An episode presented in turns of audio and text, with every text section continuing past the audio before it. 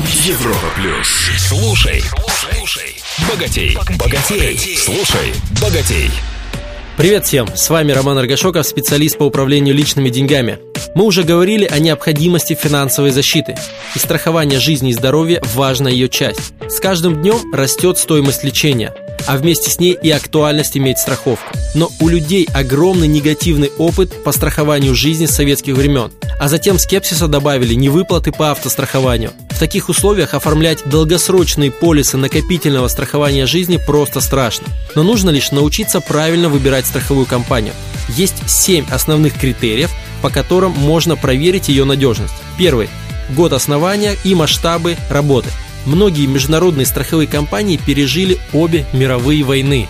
Они дорожат своей репутацией, им есть что терять, поэтому платят исправно. Вероятность их банкротства или кидания клиентов гораздо ниже.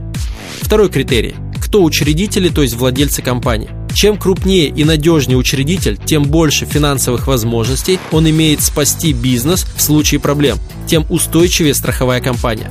Третий. Перестрахование рисков. Часть рисков по крупным полисам компании передают специализированным перестраховочным обществам. Их можно назвать страховыми компаниями для страховых компаний. И в мире есть четыре самые крупные перестраховочных общества – немецкое, английское, швейцарское и французское.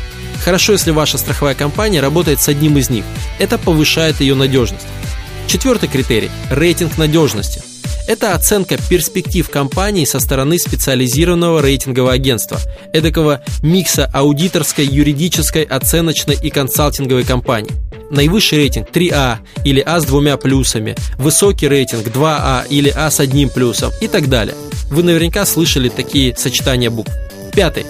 Наличие лицензии на работу в России – Конечно, есть компании, которые обслуживают клиентов напрямую из своих стран, в которых работают. Из Европы, например. Клиентов в России им находят специализированные брокеры. Но большинству людей все равно комфортнее знать, что в случае возможных проблем они могут прийти в офис в своем городе и решить вопрос. Шестой количество клиентов именно по добровольному страхованию жизни и здоровья. Не позволяйте впечатлять себя цифрами по полисам ОСАГО. Чем больше клиентов, тем сильнее проверка качества работы компании. И, наконец, седьмой критерий – история выплат. Насколько компания исправно платит при наступлении страховых случаев. Конечно, никто не пишет на сайте «кидаем клиентов», но информация о том, что кто-то плохо платит, распространяется по рынку очень быстро. В России есть несколько страховых компаний, которые по этим семи критериям можно оценить на 5 баллов по пятибалльной шкале. Поэтому есть из кого выбрать. Сам я как раз застрахован в одной из таких компаний. Резюме. Потребуйте на встрече со страховым консультантом предоставить информацию по всем семи параметрам надежности компании. Выбирайте лучших и будете спать спокойно.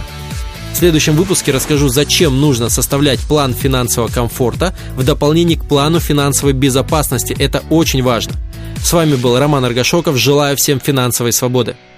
Слушай, слушай, богатей, богатей. На Европе плюс.